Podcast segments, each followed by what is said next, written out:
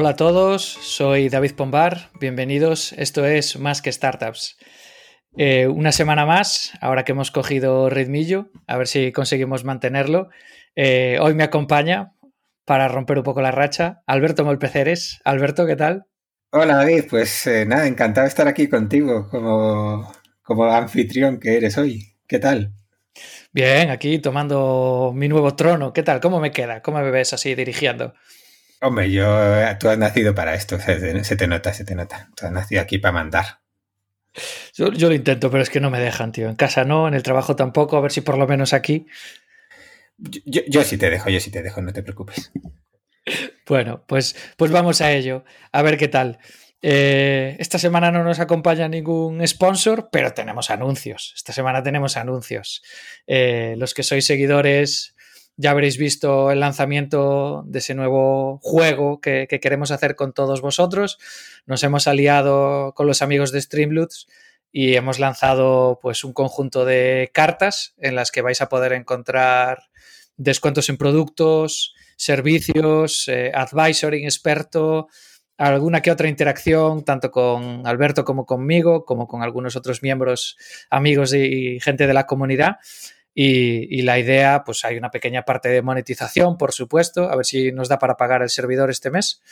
Y, además, a ver si, si, seguimos interactuando mucho más con vosotros. Hace tiempo que nos apetecía hacer algo así. Sois muchos los que nos contactáis, nos proponéis cosas, nos escribís. Eh, y la idea es ir un poco gamificándolo un poco, ¿no? Y que podáis pues, participar como público en un programa, venir de copresentadores, eh, participar en la Taruo, ir a cenar al famosísimo Makotos, eh, disfrutar de un colchón Morfeo o un montón de cosas más. La verdad es que ya he perdido la cuenta de cuántas, de cuántas cosas hemos publicado, Alberto. Pues sí, la verdad y bueno, el que quiera, el que quiera aportar algo ahí, pues nosotros, nosotros vamos, le damos, le damos la bienvenida. Yo estoy deseando la, la cena en el Macotos, es lo que, de todo lo que más ilusión me hace, pero, pero bueno. Eh, sí quería comentar que ya que a veces crea un poquito confusión, o sea, cuando tú compras los sobres o consigues los sobres, que a lo mejor, mira, a lo mejor hacemos de vez en cuando algún concurso para regalar sobres, ¿no? ¿Qué te parece? Bien, perfecto. Bueno, cofres, voy a decir cofres, no sobres. vale, pero eh, te salen las cartitas y luego hay que pulsar para canjearlas, ¿vale? Entonces, bueno, eh, en función de la, de la carta que te toque, pues te hará una pregunta o simplemente nos llegará a nosotros que la quieres canjear y ya nos pondremos en contacto contigo, pues, por ejemplo, para cerrar la, cita en, en Makotos, ¿no? Y bueno, pero ahí, pues eh, gracias a todos y, ya hemos vendido unos cuantos cofres, ¿eh? Sí, sí, sí, con la broma, o sea, lo lanzamos hace dos días. Bueno, en realidad publicamos hoy por la mañana el post, eh, lo movimos muy poquito en redes sociales, empezaremos a moverlo un poquito más, pero bueno, parece que bastante gente lo ha, visto y, nos ha sorprendido que hay gente que se ha comprado el pack de tres, incluso, que es, digamos, el pack más grande que se puede comprar. O sea que súper agradecidos y, y a ver cómo vamos dándole salida a la dinámica, yo creo que nos lo vamos a pasar muy bien. Es que además es, lo que nos pasa siempre, tío. Nosotros siempre pensamos a lo pequeñito. Pusimos en lo máximo tres. Si hubiésemos puesto diez, seguro que hay algún amigo lo hubiese, lo hubiese hecho, ¿no? Pero, pero bueno. Mira, yo, por cierto, voy a aprovechar para saludar al primero que pidió su cofre gratis que dijimos en las entrevistas de Streamloots, a Alex, ¿vale? Además, eh, compañero gallego tuyo, ¿no? Y, hasta cierto punto cercano. Eh, eh, y nada, pues yo le quiero saludar, que además es súper fan nuestro y yo, pues nada, le quiero saludarte aquí. Alex, gracias, tío. Que además me, encantó porque le tocó el primer sobre y hay una carta que tenemos en la que simplemente es, es amor, ¿no? Y decir, oye, no, no te ha tocado nada, no te tengo ningún gran premio, pero tienes nuestro amor y agradecimiento. Y es la única carta que canjeo, ha estado, ha estado genial. Pues sí, pues le mandamos mucho amor también, aparte de tu saludo. de acuerdo, mucho amor, Alex. Bueno, pero a ver, el programa va de entrevistar a gente que tiene cosas interesantes que contar. O sea que si acaso ya después de esta entradilla podemos ir al meollo de la cuestión. ¿Cómo lo ves? Bueno, yo estaba esperando que tú me dieses paso porque eres tú el que manda, así que pues... digo, está hablando de sus cosas y déjale que tengas un momento de gloria, chaval. Bueno, pues ya llevamos cinco minutillos cascando aquí tú y yo. Yo creo que va siendo momento de que nos presentes a quién has traído hoy. Pues mira, tío, eh, hace como un año y pico o algo así, eh, hubo un chico ahí por Twitter que se quejó básicamente que no salíamos programas, no, no sacábamos programas, ¿no? Y, bueno, pues intercambié un par de mensajes con él y curiosé un poquito sobre, sobre él y le dije, pues mira, tío, para el día que volvamos vamos a tener una pequeña una pequeña videoconferencia y quiero conocer algo más sobre, sobre ti porque yo creo que puede ser bastante, bastante interesante. Y la verdad es que tuvimos esa videoconferencia que la hablamos hace poco, pues eso, hace más o menos un año. Estuvimos hablando como hora y pico, me contó todas las cosas por las que había pasado eh, me dejó flipadísimo y es el momento en el que, aunque ahora mismo su startup pues está en un momento incipiente y demás, tiene una historia así como tan interesante con todo lo que ha hecho que, que este pues tiene que venir porque es, es una inspiración. Así que eh, hoy está con nosotros un eh, ex DJ, bueno, eso no sé si se deja de serlo, pero vamos, un DJ, ex productor musical, ex director de hotel, ex vendedor de hotel a otra cadena, ¿vale? No, no, no vendedor como comercial, sino como que llevo la venta de un hotel.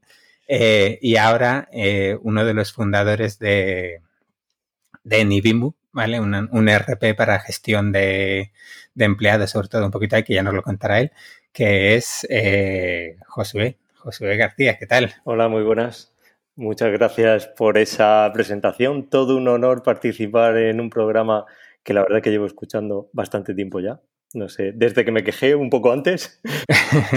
y en primer lugar, muchas gracias por lo de chico. Creo que pinto más canas que tú, aunque no se me ven, pero bueno. Bueno, pero es que pintar más canas que yo es muy fácil. Ah, bueno. Cuidado el pacto que tiene el señor Molpeceres con el diablo, ¿eh? Lo de las canas vale, ni, vale, ni vale. se les espera. E-, era una forma de decir que ya tengo unos cuantos, unos cuantos añitos. Pero, pero bueno, lo dicho, muchas gracias y un placer participar aquí con vosotros. ¿Qué cuento? ¿Por dónde empiezo? Bueno. Siempre estoy al otro lado, siempre estoy escuchando. Además, le decía, le decía a David que, siempre, que ahora me resulta raro porque yo os escucho a 1X y ahora parece que va a cámara lenta. bueno, pues eh, David, tío, todo tuyo, que tú eres el jefe hoy. Pues eh, relatabas tú muy bien en la intro un poco los pasos de su carrera, pero antes de que llegaras y te conectaras a la llamada, ahí previo de los micrófonos, yo me estaba volviendo a mirar su perfil y, me estaba, y me estaba cachondeando un poco con él de la formación también, porque ha estudiado ingeniería de sonido, ciclo superior en sonido, diplomatura en óptica y optometría, que no tiene nada que ver, ingeniería informática, que no tiene nada que ver. Vamos a ver, eh, Josué, ¿tú cómo te defines? ¿Qué, ¿Qué eres tú profesionalmente?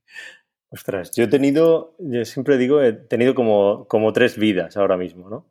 Una que ha sido desde muy pequeño, yo supe que la música me encantaba, me encantaba un día, recuerdo perfectamente que fue con 11 años, llegué a un hotel que tenía mi familia en Ibiza y llegué a la piscina y había un pool party allí y yo tenía 11 años y yo dije, yo quiero ser ese el que estaba poniendo la música. Entonces yo tenía clarísimo que yo quería, quería poner música y yo quería pinchar en Ibiza y tenía mucha facilidad ¿no? para poder hacerlo. Entonces mi vida ha girado mucho en torno a la música desde muy pequeño, eh, a ser DJ y como evolución natural esto lo contaba cuando no viene al caso, porque aquí no es startup, que eso es una cosa que siempre le he dicho a Molpe. Digo, si es que yo voy encantado, pero es que yo de startupero soy poco todavía. quiero, quiero serlo y me encanta el ecosistema, pero todavía soy poco.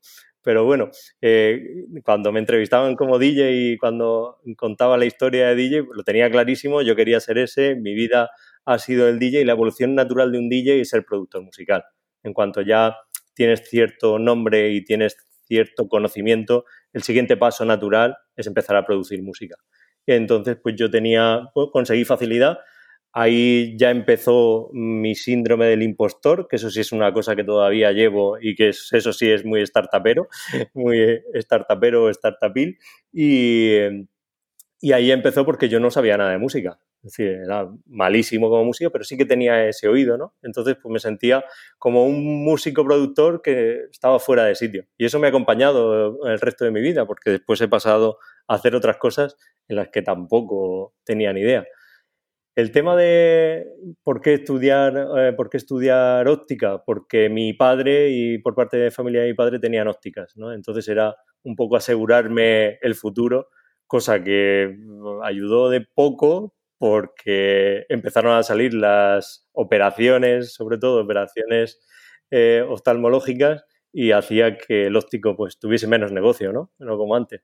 Entonces, pues, ahí fue un poco, yo quería estudiar producción musical, que eso no existía, no existía internet cuando yo quería hacer eso, y empecé a, empecé a estudiar óptica y la informática también ha sido una cosa que ha ido conmigo desde, desde muy joven, así lo he ido acompañando. Al final era informática musical, ¿no? Hacía, hacía música con equipos electrónicos y al final un productor musical está con la informática todos los días.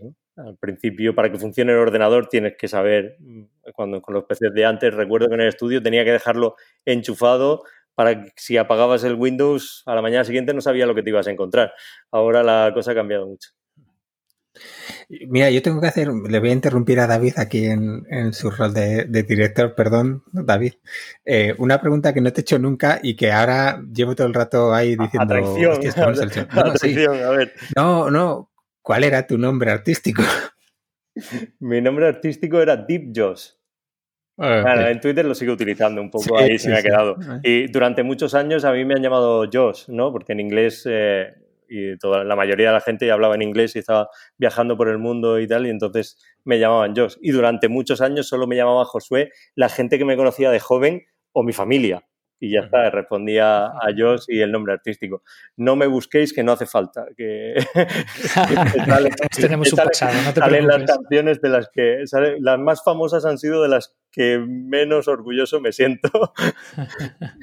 suele, pasar, suele, pasar, suele pasar. Pero sí, he trabajado como productor musical, estoy muy orgulloso, he conseguido bastantes éxitos. También estaba en un eh, hacía principalmente, principalmente música underground, entonces no es tan mainstream, aunque he tenido, he tenido bastante, también he tenido algunos, algunas canciones que, han triunfado en radio y demás, sobre todo en discotecas.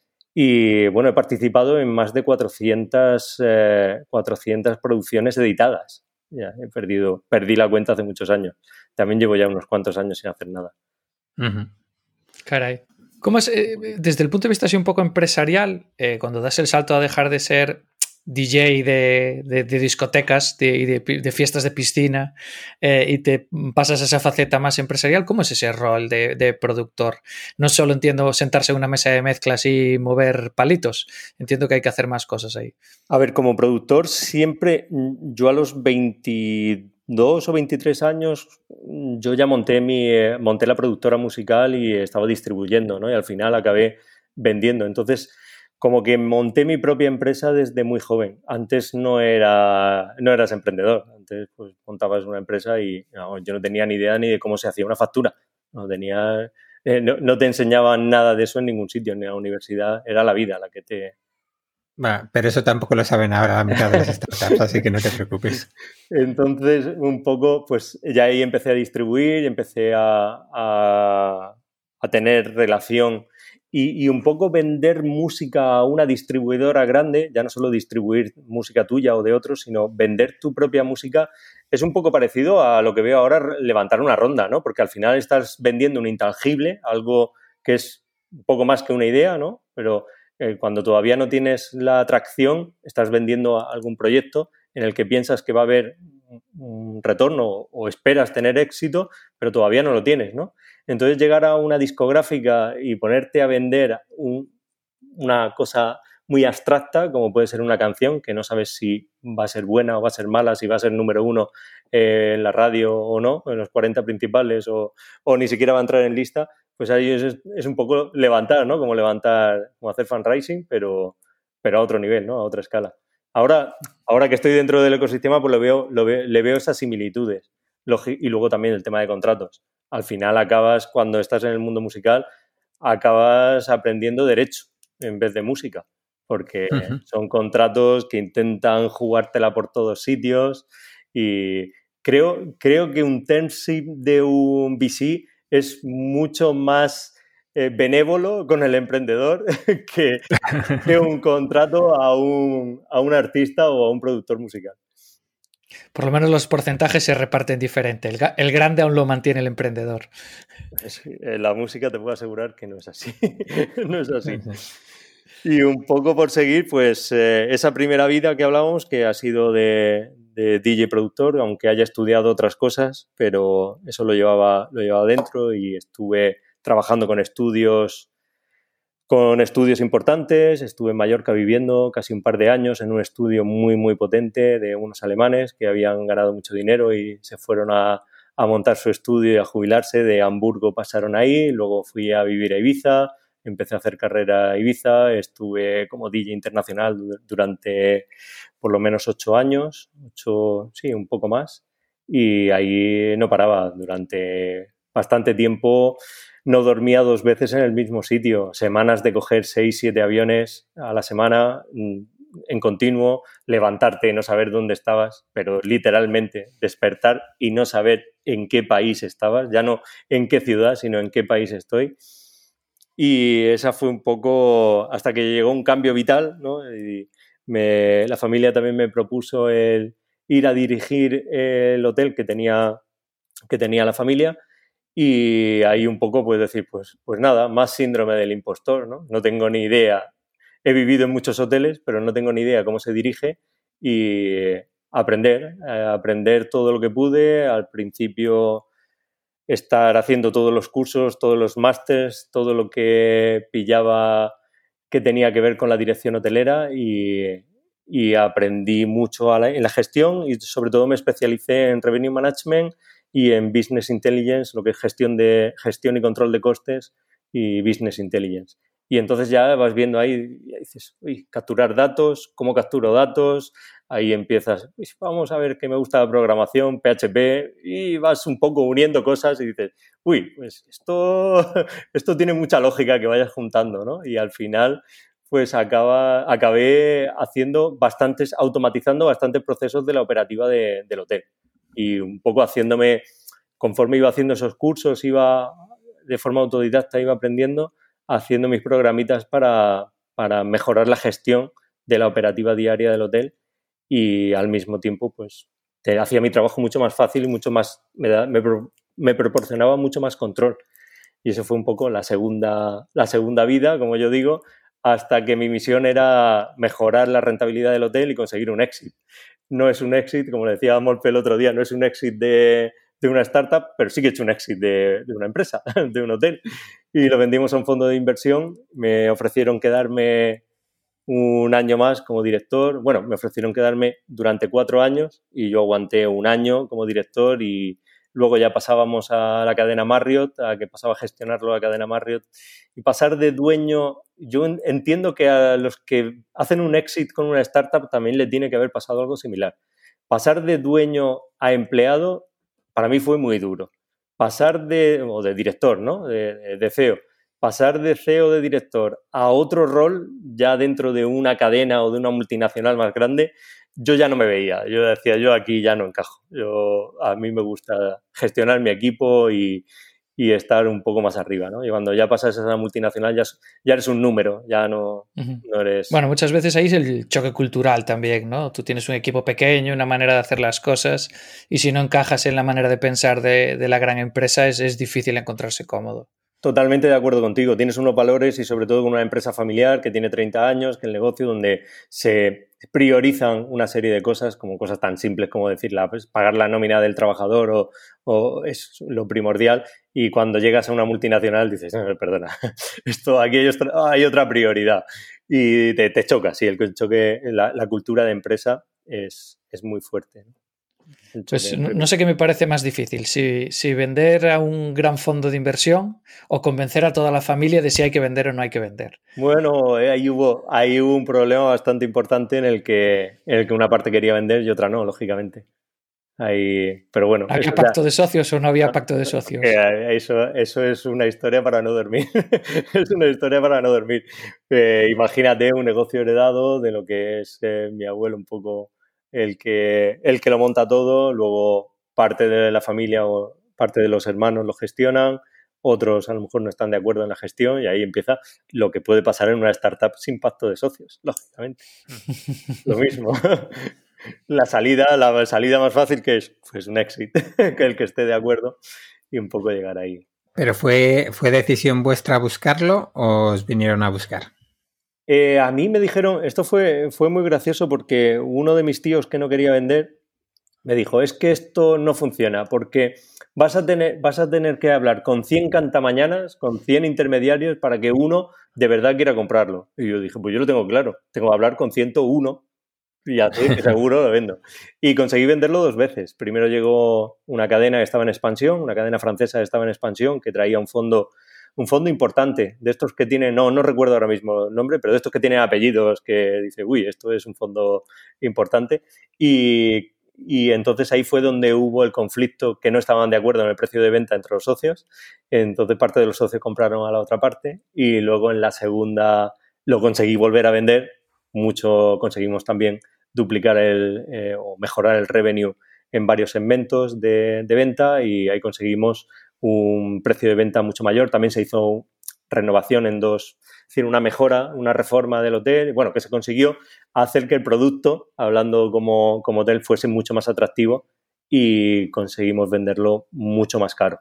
Y llegó un fondo de inversión que lo compró casi a cualquier precio y también a mí me hizo una oferta que yo quería tirar ya, yo ya estaba había montado un pequeño proyecto y tenía varias ideas que quería llevar a cabo dentro como startup, ¿no? Porque quería entrar, estaba muy, muy concienciado de que quería entrar en el ecosistema y me hicieron una oferta que no pude, no pude resistir, no pude rechazar y tuve que quedarme con ellos porque hice, eh, pedí para que me dijeran que no y me dijeron que sí. Bueno, pues mira, dos exits en uno. Además, esto ya, hijo, pues hombre, además eh, la cadena Marriott es una cadena, bueno, de, las principales del mundo. Sí, tienes la más grande del mundo. Tiene, no recuerdo el dato exacto, creo que es el 11% de las camas mundiales. Es decir, que es, es, un, es un porcentaje considerable. Sí, bueno, ya veremos las que les quedan ahora, ¿no? Pero Eh, eh, no, entremos ahí, por favor, que ahí me duele. Ahora después. en el siguiente paso. En el siguiente paso. Lo siento mucho, Josué, pero vamos a tener que hablar de ello también. tenemos que hablar de eso, pero sí. Pues entonces el siguiente paso es, eh, yo ahí tengo, había ya montado varios, había participado en varios, en varios proyectos y alguno con mayor o menor éxito, ya intentando, intentando montar algún proyecto tecnológico y, y entonces tenía claro que yo quería montar algo, ¿no? Y cuando me hicieron la oferta para quedarme, mm, estaba más pensando en cómo podía montar algo que estuviese relacionado con el día a día y donde yo tenía, podía aportar algo, una propuesta de valor que fuera diferenciadora con, con lo que había. Y me encontré que si la cadena Marriott no tenía ciertas cosas, que es la cadena más grande del mundo, oye, pues a lo mejor podía aportar algo ahí, ¿no? Y con el conocimiento que yo tenía de varios sectores, un poco al final creo que todo el mundo consigue un producto o un proyecto que sea interesante cuando mezcla, cuando consigue mezclar un par de sectores y, fusionarlos. Y ahí vi que, había un, bueno, eh, al principio había un problema en la, en la, gestión del personal, que no había una herramienta integral para la gestión de los recursos humanos, del Departamento de Recursos Humanos, que fuese especializada en hostelería. Entonces ahí vimos que también junto con uno de mis actuales socios, el directivo de recursos humanos, que estaba trabajando, estábamos compartiendo despacho y un poco le estaba buscando una herramienta y yo había encontrado una necesidad, ¿no? Y, y digo, oye, pues un poco fue, sujétame el cubata, yo lo hago. y yo me pongo. Y me pasé de listo.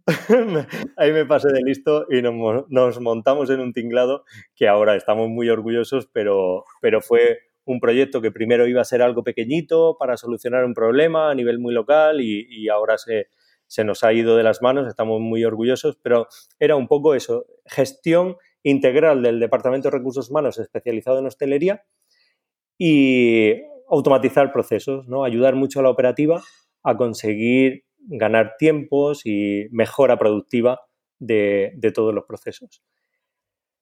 Empezamos a montar, a montar la empresa, empezamos a montar el proyecto, yo consigo salir, llegó un acuerdo para, para que me despidan y consigo una buena indemnización para poder montar la empresa y poder tener ahí un pequeño colchón, porque a todo el que esté escuchándome, que hay también gente como estaba escuchando yo a lo mejor hace un par de años vuestro programa, que no que es de otro sector y se piensa, oye, yo quiero, quiero montar una startup, que hay que tener colchón, porque si no es muy, muy complicado.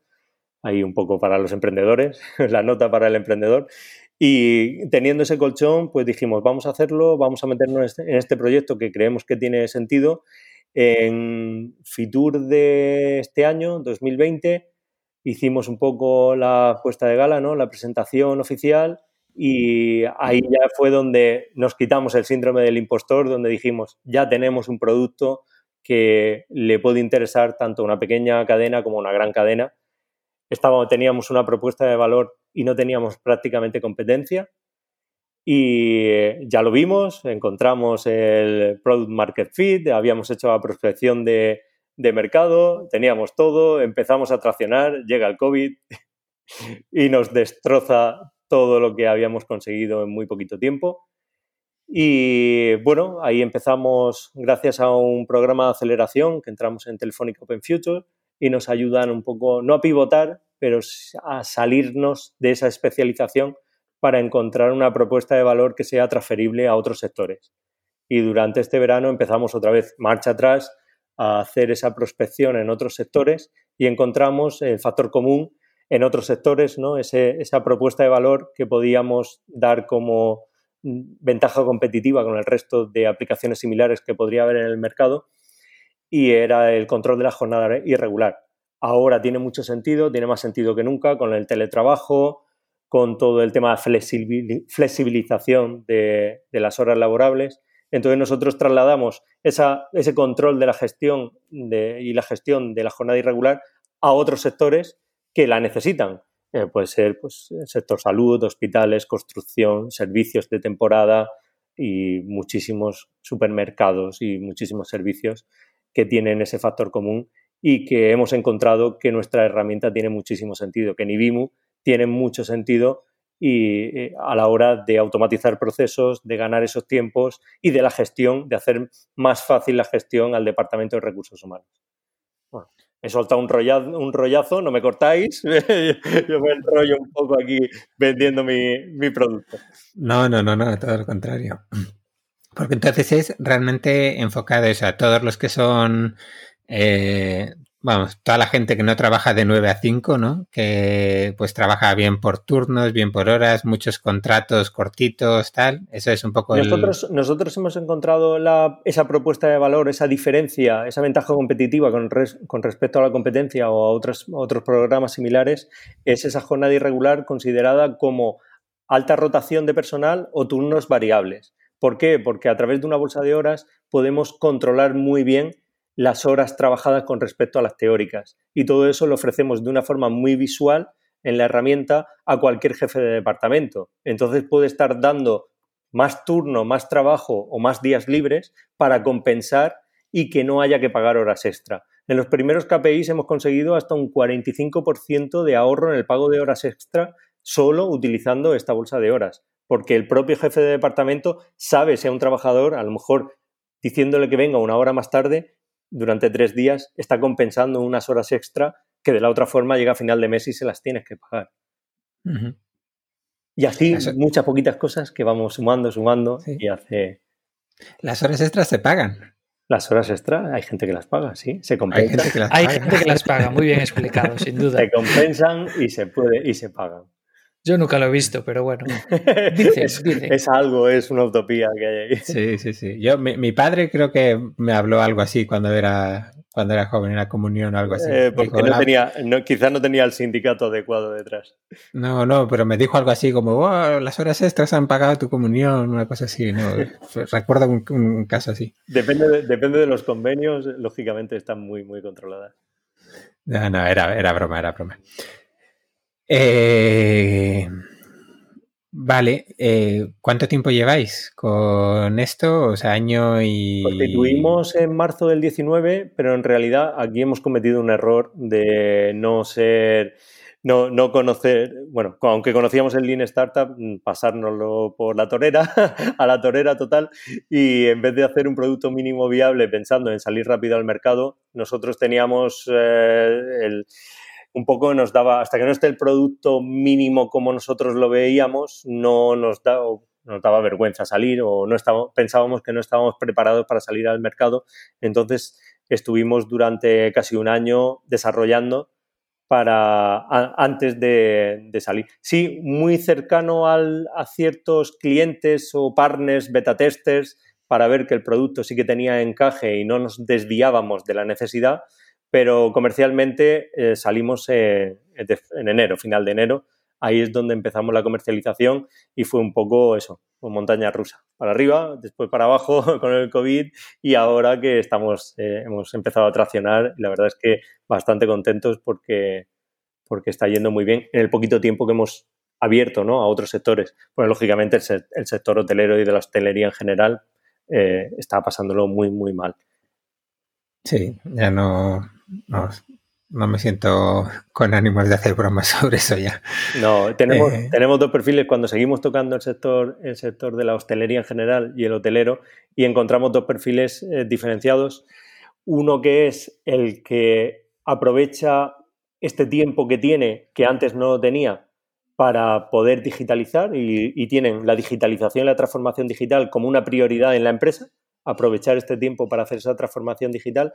Y por otro lado, tenemos a los que puedes contactar con ellos y te dicen, ¿qué me estás contando? No, no sé qué voy a hacer con mi vida, no sé qué voy a hacer, no, no me llames para, para, contarme cosas. Todo depende de, del fondo de la tesorería que tengas, ¿no? el fondo de caja que tengas para aguantar esta situación. Mm. Bueno, nosotros queríamos invitarte precisamente por eso, ¿no? Decir, oye, eh, que además un poco lo que, lo que ya hablamos hace, hace un año. Es decir, eh, para nosotros hay muchas veces que cuando hablamos hay cosas que damos por supuestas, al final pues pues no sé, yo monté la primera startup en el 2005, ya han pasado años, entonces como, aunque siga cometiendo un montón de errores, ¿no? Es como que hay algunos libros, algunos capítulos que, que ya me los conozco, ¿no? Entonces, queríamos hablar contigo por decir, oye, alguien que además eh, es como nuevo en el sector de las startups, que tiene una idea, que quiere hacerlo, que lleva un proyecto que no lleva mucho y que además en este tiempo pues ya, ya le ha pasado tantas cosas, ¿no? Entonces, eh, ya has contado alguna cosa que, que, habéis hecho mal, ¿no? Respecto a, por ejemplo, el, el esperar demasiado para salir, o, pero era por demas, eh, bueno, demasiada funcionalidad o, no, era, era, un problema que nuestro, nuestro, fin, bueno, está claro que como he dicho, el síndrome del impostor es una cosa que me ha acompañado a mí y al resto de mis socios uh, también un poquito y que veíamos, veíamos el producto mínimo viable como corporate. Y luego la segunda parte es que nuestro fin no es una gestión de recursos humanos, sino nuestro fin es conseguir ese Big Data, datos de calidad para poder eh, hacer lo que se denomina People Analytics, que es la fusión de tres áreas, análisis de datos, recursos humanos y finanzas. Entonces, para poder hacer esa analítica de datos, ese business intelligence, ese reporting avanzado, necesitas datos de calidad. El reporting es mejor o peor dependiendo de la calidad del dato, porque al final hacer unos grafiquitos no tiene mayor mérito, sino es conseguir que todo tenga ese empaque. Entonces, para conseguir eh, hacer ese People Analytics, esa analítica de datos, necesitábamos la herramienta que nos suministrase los datos, porque en un departamento como el recursos humanos conseguir datos en cantidad es más o menos costoso, pero se puede conseguir porque coges de Excel, de un departamento, de otro, de nómina, del resumen de nómina, de la asesoría, y vas y puedes conseguir cantidad de datos. Pero al final no son de calidad, son inconexos, no están estructurados, eh, nada más que te coges, por ejemplo, control horario para poder hacer un, reparto ¿no? de, del coste hora, para poder conseguir ese, ese indicador de coste hora, y, y resulta que los fichajes no tienen ni pies ni cabeza, necesitas a cinco personas pasando eh, dependiendo del volumen de la empresa, pasando fichajes a final de mes de papel o de un biométrico a un Excel y, pierdes mucho tiempo y son datos con muchos errores. Nosotros lo que queríamos era hacer la herramienta que consiguiera un poco homogeneizar todo ese data y conseguir datos de calidad. Entonces, claro, no es una cosa que puedes conseguir en un, en un mes. Necesitas hacer una infraestructura y ya que lo hacíamos, pues lo hacíamos escalable y ya pues nos montamos con nuestro CTO, que bueno, Alberto, tú sí lo has conocido, pero que le gusta estar a la última y ya ahí pues me embarcó en vamos a hacerlo todo con contenedores, Kubernetes y escalable y super y yo, wow, cómo mola, pero no me dijiste que ibas a estar un mes y medio para montar la infraestructura. Vale, sí, realmente iba por ahí. ¿Qué, cosas crees eh, aquí? Además, como has dicho, le conozco, le tengo cariño y le tengo mucho respeto, además, ¿eh? que eso, eso es importante. Pero ¿qué cosas, y ya sin, sin cebarnos en el pobre, eh, ¿qué cosas crees que, que, harías distinto? Ya habéis dicho, tardasteis en salir, el MVP se fue de las manos. Eh, aparte de reducir ese MVP, ¿qué, podríais haber hecho distinto, crees? Que si ahora vuelves a empezar, dirías, esto y esto y esto lo cambiaría. Pues eh, haber empezado a enfocarme en ventas mucho antes. Eso es principalmente independiente. También es que ahí tuvimos un pequeño problema, ¿no? El proyecto era tan grande que cuando empezamos a ofrecerlo era casi en PowerPoint, como decir, tengo un módulo y quiero hacer 14 y solo tengo uno y me decían, pero me estás vendiendo humo, cuando tengas los 14 ya vienes. Entonces fue un poco la decisión ahí que como que nos forzaron a desarrollalo y luego hablamos. No tendría, no tendría que haber hecho caso a, eso, ¿no? Y haber hecho, oye, pues tengo un módulo y vale tanto, cómpramelo, ¿no? No, no fuimos ágiles en, escalar en ventas antes, en hacer el equipo de ventas y vender ese producto mínimo viable y no pensar en tengo que vender el BI, el Business Intelligence, que es mi fin era un poco lo que queríamos conseguir, ¿no? Y ahora, bueno, ya lo tenemos, aunque no están todos los módulos operativos, pero prácticamente todos ya, ya están funcionales y, aunque no está vergüenza alguno, pero ya son funcionales y nos sentimos muy orgullosos de lo que hemos conseguido. Pero no, a nivel de tecnología, muy contento. El elegir la tecnología mm, totalmente no, no me arrepiento para nada. Y aunque nos haya retrasado un poquito, estamos estoy muy contento con todos los pasos que se han dado. No, no, me refería a tecnología, ¿eh? decía pues, Venta. de la tecnología porque lo has dicho lo de Kubernetes y tal, pero sino así como proyecto, eh, pues qué cosas de alguna forma pues puede hacer. Este, por ejemplo, de las ventas, es muy recurrente cuando hablas con gente que está empezando, que se centra mucho en el producto y en su niño y tal, porque además es muy difícil, creo yo, bueno, es muy difícil, creo yo, no sé, porque me, pasa ahora, tú tienes una visión de lo que quieres hacer, es una visión que vas a tardar N años en hacerla y lo sabes, en nuestro caso, por ejemplo, cuando yo hablo con la gente de, de Vengo, digo, es que esta es la visión que tenemos a, a cuatro o cinco años y dices, pero es que por el momento es, por camino tengo que ir vendiendo y vendiendo lo que tengo. No puedo vender siempre la visión, la macrovisión de lo que tengo que hacer, ¿no? Y eso es muy, muy difícil. Hombre, ahí ya es la caja que tengas, la posibilidad, ¿no? El runaway que puedas aguantar para hacer ese producto. No, o sea, hacerlo sí, pero por el camino puedes vender. Es un poco lo que tú has dicho que habéis ido aprendiendo. Es decir, tenía, tengo esta visión, pero es que no, no puedo estar cinco años comiéndome la caja, porque es que nadie me va a dar cinco años. Bueno, eso le pasa a la NASA y a poco más gente, pero, pero poco más, ¿no? Pues error, error, hay que vender antes. Moraleja, por, por nuestra parte, vender antes, es así, lo, principal. Por lo demás, no, no, tengo, no, no tengo mucho de lo que me arrepienta. Lo vamos marcando y luego hemos tenido, hemos contado mucho con el apoyo de, de, algún mentor y, sobre todo apoyo de, instituciones públicas, aunque suena raro decirlo, eh, el Instituto de Fomento de Murcia, que nos ha ayudado muchísimo, el Info de Murcia nos ha ayudado muchísimo y varios programas eh, nos han ayudado y nos han enfocado un poco a cómo teníamos que hacer las cosas. Que al principio vas, eh, por mucho que leas, como tú dices, te tienes que equivocar, es la experiencia la que te da, la que te da el conocimiento al final. Eso y los podcasts molones como este. Sí, que, sí a ver, yo, conozco y soy, soy fan desde el principio porque eh, fue ponerme a buscar, necesito podcast de startup que me, enseñe, que me quiten algún, algún tortazo, ¿no? Y por eso, por eso os conocí, por eso, por eso soy fan desde, desde el principio os conocí. Vale, eh, David, ¿quieres decir algo? Que, no, no, os estoy dejando, os estoy dejando. Yo iba a meter un chiste de que tanto Kubernetes, pero empezó programando en PHP, tan buenos técnicamente no pueden ser. Pero al final dije, bueno, no me voy a meter con ellos. bueno, ahí, ahí es que tenía que picar el código yo. no quería, me tenía que meter en algún sitio que fuese más o menos asequible. Ahora también te digo, ahora veo el PHP que están programando y no me entero de nada. ya estaba en un nivel que digo, aunque esto sea PHP, no sé lo que es. Pero bueno, no, hablando de tecnología, toda la parte de frontend la, está con React y ahí sí que, vamos, ahí no ni entro, ahí no quiero ni entrar. Eh, ¿Y alguna otra cosa más que harías ahora algo distinto? Que dices, pensando sobre todo eso, en gente que, que está pensando en, en, el proyecto, en un proyecto y, y, bueno, pues no le da respeto, no tiene experiencia. Algo, por ejemplo, sobre, no sé, eh, la conformación del equipo o algo que digas, joder, pues gracias a Dios teníamos estos roles o, lo que sea, ¿no? Que, que, que, cuenten, que cuenten con equipo técnico. Uno de los primeros proyectos que hice antes de montar este fue una idea que tenía que quería llevarla en paralelo mientras dirigía el hotel. Craso error, es decir, o estás involucrado 100% en el proyecto o no funciona, y que el equipo técnico esté dentro de la empresa, que sea in-house, porque al final acabas invirtiendo mucho dinero en un desarrollo si estás haciendo un producto tecnológico, lógicamente, acabas invirtiendo mucho dinero en una consultora que te está haciendo, que no va a cumplir los tiempos, que no va a hacer el producto como tú quieres, que te va a comer todo, a consumir toda tu caja y al final el know-how lo tiene la consultora. Tú no tienes nada, no tienes absolutamente nada. Quieres cambiar un botón de color y tienes que pedir un presupuesto, aprobarlo y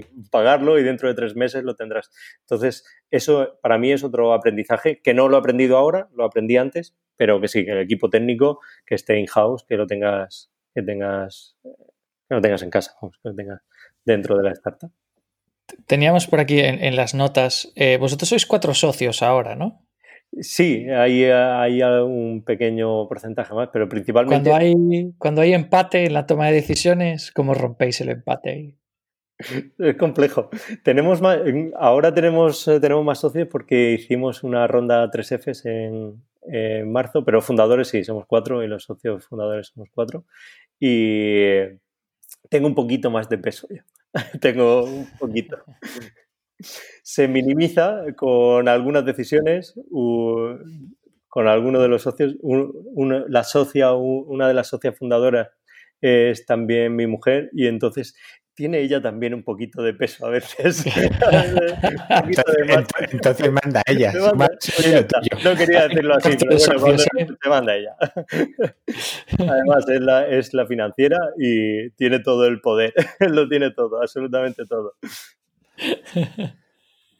Bueno, eh, ¿y, qué tal lo lleváis eh, estando los dos trabajando en el mismo proyecto? Es, el, el confinamiento lo ha hecho muy complicado muy complicado, con niños en casa, eh, estar, bueno, ahora ya estamos full remote porque desde el confinamiento estábamos ahí que sí, que no. Bueno, también consejo, que nadie tenga miedo al full remote, hay que dedicarle, decir, remoto total, hay que dedicarle más, dedicarle un poquito más de tiempo y de cariño, pero se puede conseguir y, nosotros nos, nos, ha venido muy bien. Yo tenía miedo al principio por los perfiles junior que estábamos contratando, porque lógicamente no podíamos contratar perfiles senior, ni mucho menos. Entonces pensaba que los perfiles junior, al estar físicamente con nosotros, se iban a empapar más de la cultura. Iban, los íbamos, iban a estar en un ambiente más controlado. Pero si le das dedicación y le pones cariño, como digo, al equipo en remoto y lo gestionas bien, se puede hacer, se puede trabajar bien en remoto. Paréntesis, ¿cómo lo llevamos? Difícil, es complicado, pero se lleva, se, tiene que llevar. Y, como decía, el confinamiento no ha ayudado, pero bueno, eh, tiene, tiene sus alegrías. Lo peor que llevo es la montaña rusa del emprendedor. Eso para mí es lo peor porque pasas por momentos de que nos salimos, nos vamos a comer el mundo, a siguiente llamado, siguiente email diciendo me quiero, me quiero morir. Eso es lo que peor llevo, lo que peor gestiono yo y cuando estamos compartiendo familia, negocio, proyecto, vida, que es al final un proyecto vital más que empresarial, pues es afecta mucho más. Mm. Afecta a todos los niveles. No, la verdad es que, vamos, o sea, mi mujer también es emprendedora pero no en el mismo proyecto. Entonces sí que hay ese momento que esa montaña rusa, pues a veces coincide los dos arriba, a veces los dos abajo o a veces en, direcciones opuestas, ¿no? Entonces eso simplemente, o sea, obviamente ayuda y, me puedo imaginar que, vamos, en el mismo proyecto pues tendrá sus momentos, sus momentos muy duros y más con la que nos ha tocado vivir. Sí, yo principalmente ha sido con la que, con la que nos ha tocado, porque per se ya el confinamiento y esta época que vivimos es compleja, pues imagínate ya eh, bootstrapeando, haciendo ya, montando startup a, pulmón. Pues es difícil. Y ya que has dicho esa ronda, pequeña ronda con las tres Fs, eh, ¿qué tal? ¿Cómo ha sido la negociación ahí para, para conseguir el dinero? Eh, bueno, fue, intentábamos conseguirlo fuera eh, y, no lo conseguimos porque era un círculo vicioso. Es decir, necesitas métricas, no tienes métricas hasta que no tienes el producto más avanzado y, no tienes financiación hasta que no tienes métricas. Quedas ahí en ese círculo vicioso y decidimos hacer la 3Fs y al final uno de los trabajadores que teníamos tenía, tenía un poco de, de bueno, ahorros y que, tenía un poco de, capital que podía invertir y eh, eso a nosotros nos dio mucho empuje, que uno de tus trabajadores se quiera convertir en tu socio, que está viviendo el proyecto desde dentro, dice, uy, eh, no soy yo solo el que lo ve, ¿no? Es decir, aquí hay más gente que lo está viendo. Y eh, bueno, hemos tenido la suerte de que el círculo cercano ha podido invertir y hemos podido levantar esa pequeña ronda, pequeña ronda, bueno, estamos 185.000 euros en ronda, ha sido, ha sido muy bien para esas tres Fs, que nos ha dado un poco más de, vida para poder continuar con el desarrollo y poder empezar esa comercialización, ¿no? También hemos accedido a ayudas públicas y a financiación, Emprendia, ahora ya nos han aprobado un ENISA, un poco ahí vamos siguiendo toda la ruta que hay que seguir, ¿no?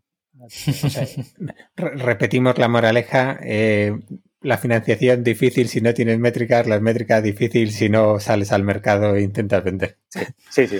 Eh, hay que romper el círculo en algún momento, pero nosotros pensábamos que necesitábamos un poquito más de producto. Y para tener un poquito más de producto necesitamos un poquito más de financiación antes de salir a buscar esa financiación a, Venture Capital o a un profesional, ¿no? A, a, un business angel o alguien que, que te pide te pide ver una atracción real, ¿no? No solo el proyecto que hay casos en el que sí, ¿no? Hay casos que se venden, que, que, se venden proyectos o que se consigue financiación, se levanta capital con un PowerPoint, pero creo que eso es un poco utopía. yo, no lo, yo no lo veo. A ver, Me sorprendería. ¿Qué, cosas ocurren? sí, o sea, ¿puedo pasar a entrevistador? Volpe, ¿cómo se consigue levantar?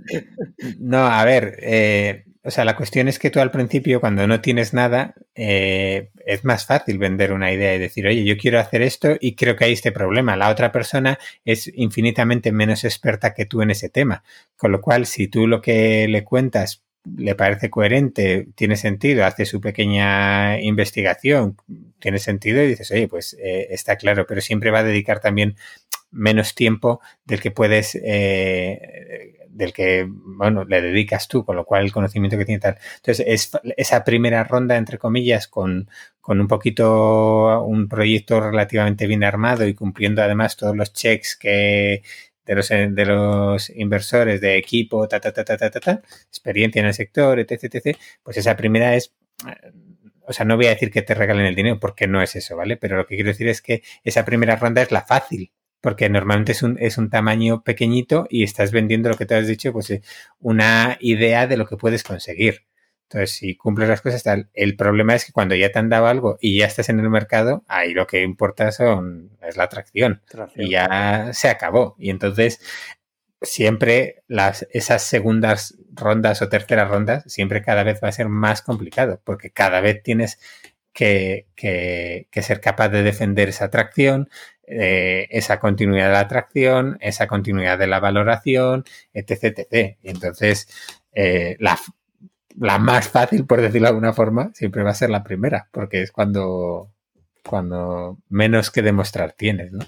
creo yo. Otro consejo para todos los oyentes que estén en una situación similar, por favor, preguntad a Molpe, a más gente también, pero Alberto, preguntadle.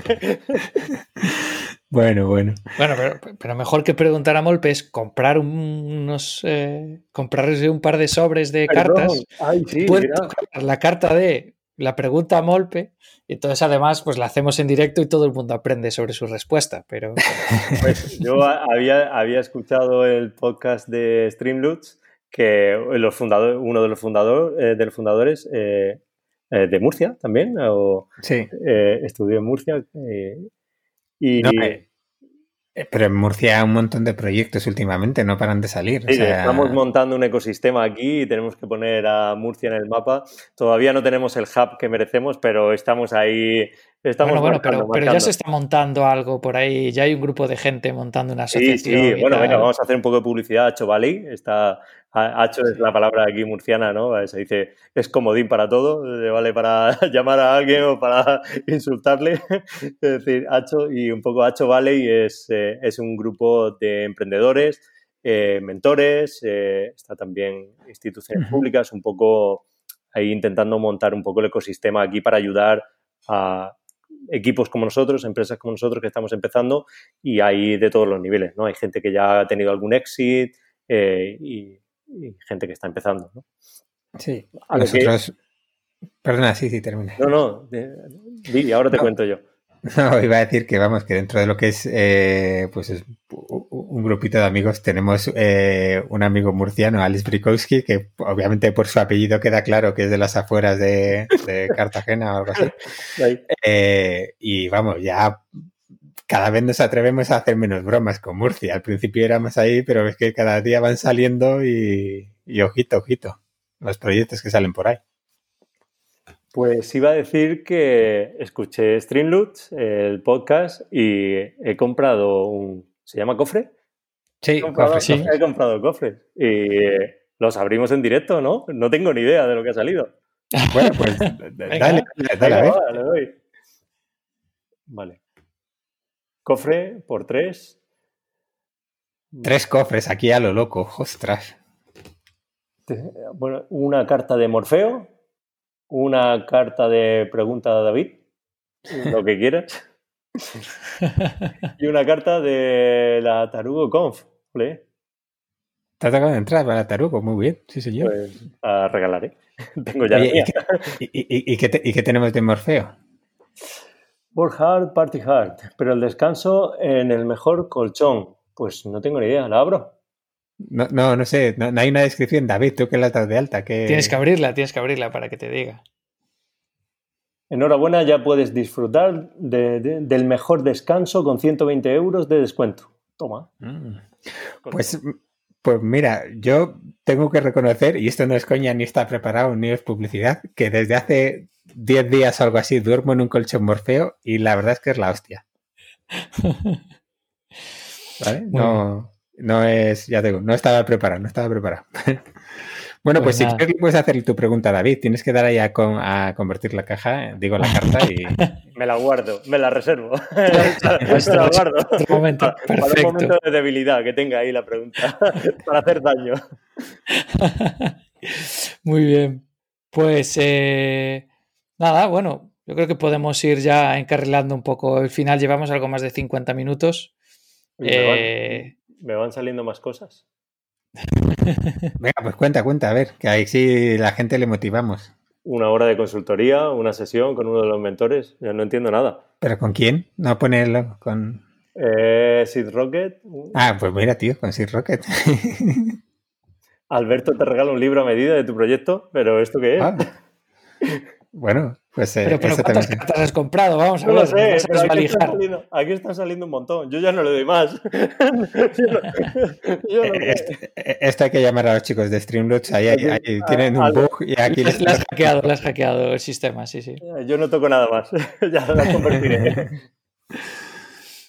Pues eh, bueno, ya sabes que, que, No sé si Alberto, si quieres eh, hablar algo, preguntar algo más antes de la, de la recta final del programa? No, no, no. Yo creo que, que está bien eh, tener una visión fresca sobre, sobre un proyecto, sobre las, las cosas que te encuentras y, y, esas pequeñas lecciones aprendidas yo creo que ha estado fenomenal y yo me lo he pasado muy bien. Y además nos ha comprado cofres, con lo cual estamos ahí, vamos. Eh, soy fan, ¿cómo no voy a comprar? yo, yo ya ahí puedo pagar la cena el servidor, ya no os quejéis, que ya tenéis, para pagar el servidor. Este mes sí, este mes sí. Así no, no, nos vuelven a cortar el servidor otros nueve meses y volvemos a desaparecer. Yo estoy asustado con la pregunta, ¿eh? lo digo sinceramente. Estoy ahí es una pidiendo, responsabilidad. Estoy ahí pidiendo, diciendo, decidme alguna pista. ¿Qué, es la pregunta? Yo estoy, yo estoy convencido de que va a empezar a haber mercado secundario, eh, que la gente va a empezar a comprar y vender cartas, preguntas, tal. Ya veréis, va a salir pronto, va a salir pronto. Hombre, pues eh, este año con el tema del remoto, lo de la tarugo menos, pero vamos, si el año pasado te toca una entrada de la tarugo, eso hay reventa, pero vamos. y bueno, y los primeros años que había 100 entradas solo, vamos, aquello era, era una locura. Así que bueno, ahí, esto es como cuando hay las semifinales de, de la Champions del Madrid contra el Barça, así la gente se volvía loco por aquello. En fin, bueno, Alberto, te toca hacer la pregunta encadenada a ti, que siempre la hago yo. Ay, que creo que un poquito más de arte para poner aquí al paso a la sección, pero bueno, bueno, voy a, voy a seguir yo.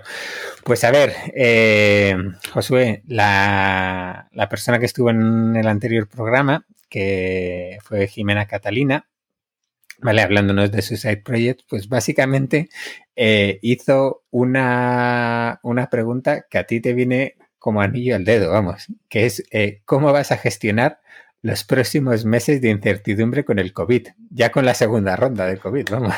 Entonces, ya lo has hecho la primera vez, entonces esta incertidumbre que viene, ¿cómo la vas a gestionar? A ver, tengo una cosa muy buena. Los niños están en el cole. todavía. Todavía. Eh, bueno, da igual. Me han dicho que enseguida empiezan hasta las 5. Bien. primera, primera fase completada.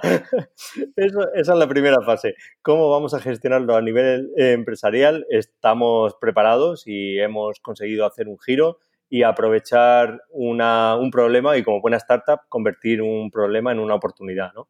y buscar qué podemos aportar para, conseguir. Me gustaría tener un fondo social como puede tener Devengo, ayudar a la gente a tener su, su, su dinero de vengado, su, su, sueldo al día a día. Lo nuestro no es tan social, pero sí que ponemos nuestro granito de arena y ayudar un poco tanto a la gestión del, del talento de las empresas y de las personas y un poco colaborar en el caso de que haya un COVID o no, a, a que sea todo más, eficiente, productivo, tanto para la empresa como para los trabajadores. Oh, qué bueno es esto de Vengo, eh. qué bueno son, qué, tíos. Además es que, es que de un, pitch muy bueno. no, pero, eh, o sea, ayudar a nosotros sí, pero vosotros de alguna forma, ahora que viene este momento, eh, o sea, ya habéis hecho ese cambio comercial, pero eh, ¿hay algo más que estéis diciendo, ojo, por si acaso vamos a hacer esto o vais ya full a todo lo que dé con, esto, que, con los cambios que habéis hecho. Con los cambios que hemos hecho vamos a tope. Sí, hemos encontrado, eh, hemos encontrado, ahora sí hemos encontrado el punto para, para poder traccionar y, vamos, el mercado nos lo está dando la, razón. Va mucho más lento de lo que nos gustaría. Estamos enfocados a un segmento de empresas más grande y va todo más lento. Un corporate va todo más lento, pero, pero bueno. Mm. Yo, si sirve de algo, a la startup de David le fue como un tiro la primera ronda del COVID. Eh, a nosotros nos pasó un, nos pasó un poquito como, como a ti. Y, el, primer mes, dos meses fue como, ostras, que esto que ha pasado. Pero la verdad es que, también ahora tenemos buenas perspectivas. Pues otro David, ¿todo bien? Sí, sí, sí, sin queja. La, startup es, pequeñita, ¿no? Eh, tiene sus cosas, tiene sus cosas. ¿Y, no eh. necesitáis para recursos humanos un poco de ayuda para automatizar procesos y demás? Joder, no, te creas que no hay un par de cosas ahí que he visto que me encantaría poder tenerlas, pero estas cosas en las casas grandes son, más, son bastante más difíciles de, gestionar. Así que hemos empujado un par de veces algunas cosas. Es lo que estamos consiguiendo. Bueno, yo, estoy, yo sin paciencia, así que no, no pasa nada. Puede empezar el proceso y dentro de cinco años terminarlo, no, no hay paciencia, Te presento a quien haga falta aquí dentro, no hay problema. Tengo, tengo, tengo, una, tengo un cofre, ¿eh? tengo una carta. tengo una carta como A ver. Bueno, eh, pues eh, Josué, te toca. Tienes que dejar la pregunta para el siguiente. Eh, Iba a decir, como siempre no sabemos quién es, pero sí, ahora estamos tan en racha que hasta planificamos con semanas las entrevistas. Genial, pues yo sí que no sé quién es, pero voy a voy a decir, lo estaba, la verdad es que lo estaba pensando el otro día, digo, tengo que prepararme una pregunta que esté a la altura del programa, ya que mi startup todavía no lo está a vuestro nivel, digo, la pregunta vamos a ponerla. Digo, ¿qué, qué indicador a, la siguiente persona, mm, quiero, quiero que me diga, ¿no? ¿Qué indicador le hace mm, darse cuenta o sentir que donde está metido lo que está haciendo ya no va con él, ¿no? Es decir, ya he llegado aquí a este punto o tengo que cambiar o tengo que dejar lo que estoy haciendo. Y sabes además, porque nos escuchas, que la tengo que responder. Dilo, tú, dilo tú, que estoy otra vez aquí metiéndome yo. Eh, yo, yo tengo un indicador muy claro y es cuando me levanto tres días seguidos diciendo esto es una mierda. Cuando el tercer día digo, uy, aquí ya no tengo que estar o esto tengo que dejar de hacerlo. Yo lo tengo clarísimo, pero sí que, estaría bien para ayudar a la gente a saber que, cuándo, hasta dónde tienes que llegar, ¿no? Con tu proyecto, con lo que estás haciendo, cuál es ese indicador de decir, lo tengo que dejar. Creo que eso puede ayudar mucho a la gente a, a saber hasta dónde tiene que llegar con su startup y no hundirse con el proyecto 100%, con startup o con cualquier problema que tenga. Bueno, bueno, pues fenomenal. Guardamos la pregunta para, para el siguiente. Bueno, pues eh, hasta aquí ha llegado. La verdad es que podíamos habernos echado una horita más eh, charlando. Yo la verdad es que me lo he pasado muy bien, no sé vosotros. Yo también, yo también. Yo encantado. Bueno, pues eh, en unos días lo publicaremos, eh, el resto de la gente lo podrá escuchar, así también la gente que no te conozca hasta ahora, Josué, que te vayan poniendo en el mapa. Eh, te vamos a seguir la pista, a ver si este año que tenemos un poco el propósito de, de traer de vuelta en segunda edición algunos invitados de programas anteriores para ver cómo han ido avanzando sus proyectos. Trataremos de invitarte también a ver cómo sobrepasas la segunda, el segundo ataque del COVID y que nos cuentes ya de cara al próximo verano cuando estemos más tranquilos y nos hayamos olvidado de todo, eh, cómo se ha ido. Y, nada más. Muchísimas gracias por, por este ratillo. Y a ti, Alberto, muchísimas gracias por cederme el trono en el día de hoy. Y no vas a decir, oye, seguirnos en las redes, eh, suscribiros, apuntaros a la newsletter que vamos a empezar a enviar un día de esto. Sí, que vamos a mandar. Esta, esta, semana fijo que la mandamos. Así que ya sabéis, tenemos una newsletter. Cuando entráis en la web, si habéis entrado alguna vez, que seguro que no, eh, salta uno de esos eh, molestos mensajes emergentes. Ahí os podéis registrar. Somos mucho más de Twitter que otra cosa, nosotros ya lo sabéis, pero, pero no damos demasiado la chapa. Ponemos muchos GIFs, eso sí. Así que que os animéis. Si, si, no queréis comprar cofres, no los compréis, pero por lo menos interactuar con nosotros por el canal que más os apetezca. Y esperamos que, que sigáis escuchándonos. Ya sabéis, Spotify, iTunes, Apple Podcasts, estamos en todas partes. Así que donde, donde más os guste escucharlo, más que startups, y suscribirse. lo has hecho muy bien, David. Lo has hecho muy bien. Gracias, maestro.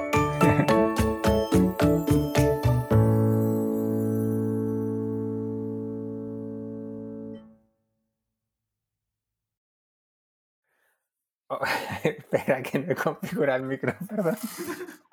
Oye, la intro, deja la intro, luego la cortas. luego la cortas. Es que me acabo, de dar cuenta, además lo tenía súper lejos, estaba como tan relajado, así como diciendo, hoy se preocupa David, que... Cosas que pasan, cosas del directo.